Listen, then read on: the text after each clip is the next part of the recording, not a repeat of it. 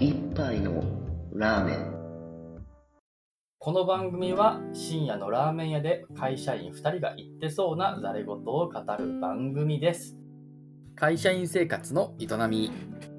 会社員2人が普段の生活をエンジョイさせる試行錯誤を話すコーナーです。ジャンルは仕事から趣味までその日の話の転がり具合で決まります。はい、始まりました。えっ、と、今日は一人会ですね。で、えー早速なんですけど、えフィクションで、特にアニメですね、の感想会になりますと。で、タイトルの方が、えーシュガーアップルフェアリーテイルってやつですね。で、これですね、えー名前にフェアリーテイルっていうのが入ってる通り、まあ、童話。で、結構こう、あ女の子が主人公で、で、まあ、乙女芸っていうか、あの、周りに出てくるのは結構かっこいいイケメンの男の人ばっかりで、で、えー主人公のことを気にかけてくれるっていうのが、まあ、基本的な構図になりますと。で、えー全体の話としては、その主人公の女の子が、砂糖砂糖菓子職人で、で、その世界では、その砂糖菓子の職人に正式に認められるには、その王様のところに行って試験を受けるという風な感じになってるんですね。で、今回のこのアニメっていうのは、その試験を受けて、まあ若干ちょっとネタバレになってしまいますけど、そこまで、まあ予定調和なんで言いますけど、まあその合格するまでっていう、認められるまでっていう感じの、道のりを描いた、そういうおとぎ話というか、はい、作品になります。で、まあ、さっき言ったその登場キャラクターの関係性、主人公の女の子がいて、で、その周りにかっこいいイケメンの男の人たちがいて気にかけてくれるという話を聞くと、まあ、すごく都合がいいという風なイメージをみんな抱くと思うんですけど、このアニメ見てみると、確かに、そういった点では若干都合がいい展開多いんですけど、まあ、その反面、代償と、言えばいいのかな。はい。このヒロインは結構とんでもない目に遭いまくりますね。で、えっと、基本的には、あヒロインのそばには、まあ、序盤の方で味方になる、仲間になる、その妖精、その世界にはまあ妖精がいてっていう感じで、を味方につけるというか、まあ、一緒に旅仲間として、えーそのさっきの銀座島の試験というか、あの、お披露目会みたいなものに認められるための旅みたいなのをしてるという風な話なんですけど、そもそも、この、えっ、と、アニメだと多分2回、2年、2年間の話になってて、最初の1クールは。まあ、これ2クールやるらしいんですけど、まだ、えっ、と、1クール目なんですけど、で、その1年目の方だと普通に落ちるんですけど、で、まあ、その時にどうやって落ちたのかっていう落ち方が、まあ、とんでもなくひどくて、もともとこのヒロインはすごい砂糖菓子職人のその母親がいて、で、その娘に生まれて、で、まあ幼い頃から母の様子を見てるし、その砂糖菓子の作り方とかも分かってるんですね。だからまあ、要はエリートというか、まあ、ハエ、ハエ抜きのエリートというか、そういう感じなんですよね。砂糖菓子の職人に関しては。で、じゃあ普通に1年目で、えーストレートフォワードに、そのまま、えー大会やお披露目会行って、はい、優勝おめでとう、パンパンで終わるんだったら普通なんですけど、えっ、と、同じ村のところの、この砂糖菓子職人の、今度は男の、えーヒロインのことを若干気にかけてる。まあ、後で結局それ嘘だったとわかるんですけど、ふりをしているようなやつがいて、で、えーそいつに、えーオートマで、えー砂糖菓子品評会というか、お披露目会のための砂糖菓子を作っている最中に、まあ、普通にそいつに砂糖菓子を奪われるんですね。で、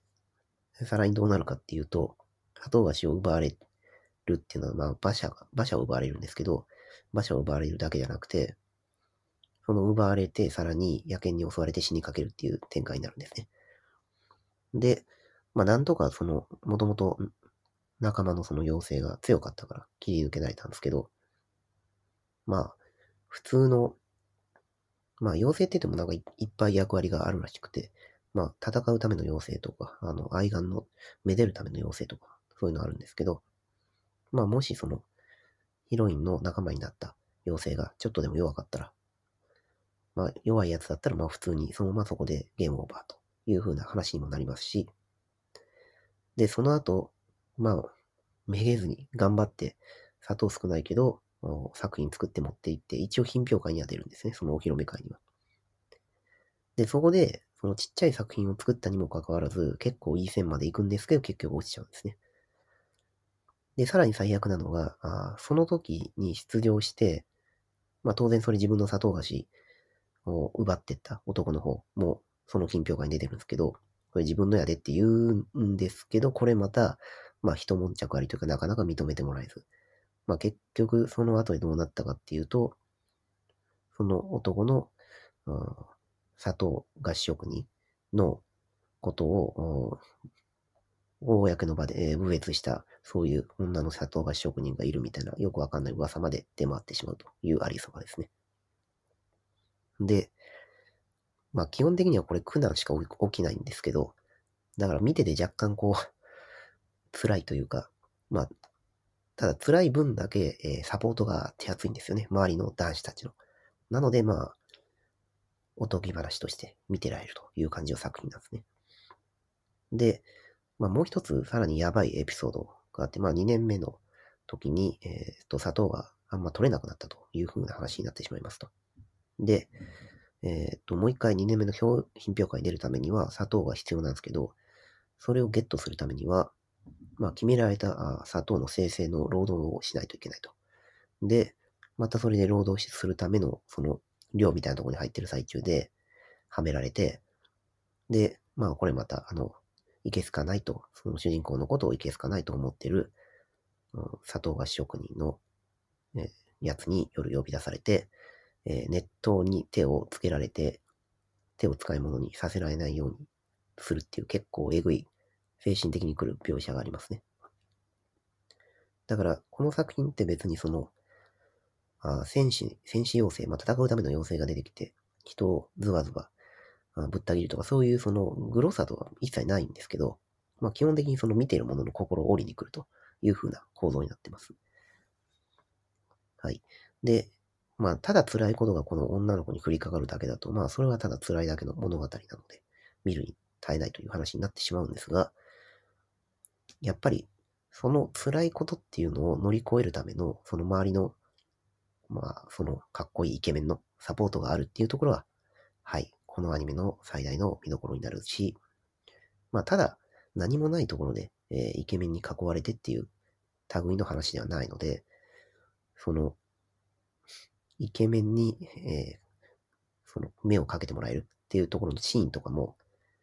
まあ、若干それはそれでそのロマンティック度がアップしますね。はい。なので、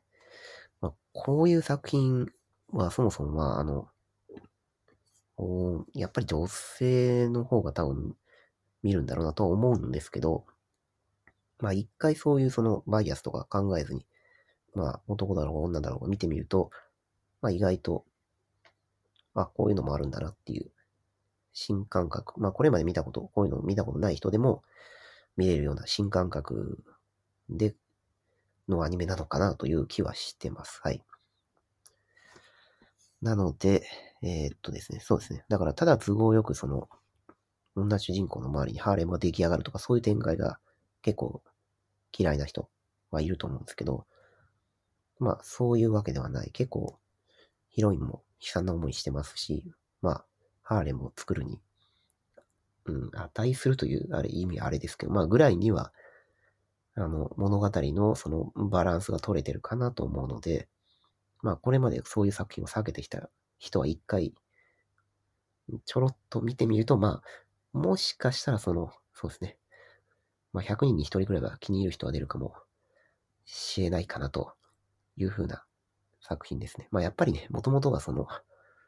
うん、イケメンハーレンものっていうのはイケメンハーレンものであるので、まあそこのその、ヒロインの女の子がそういうイケメンたちに、えー、お目通しにかなうというか、あの、その点が嫌いな人はやっぱり最初から受け付けない可能性がやっぱりありますね。はい。ということで今回ちょっと、まあ多分今までずっと紹介してきたようなタイプのアニメとは全く違うものになると思うので、気になる人は見てみてください。以上です。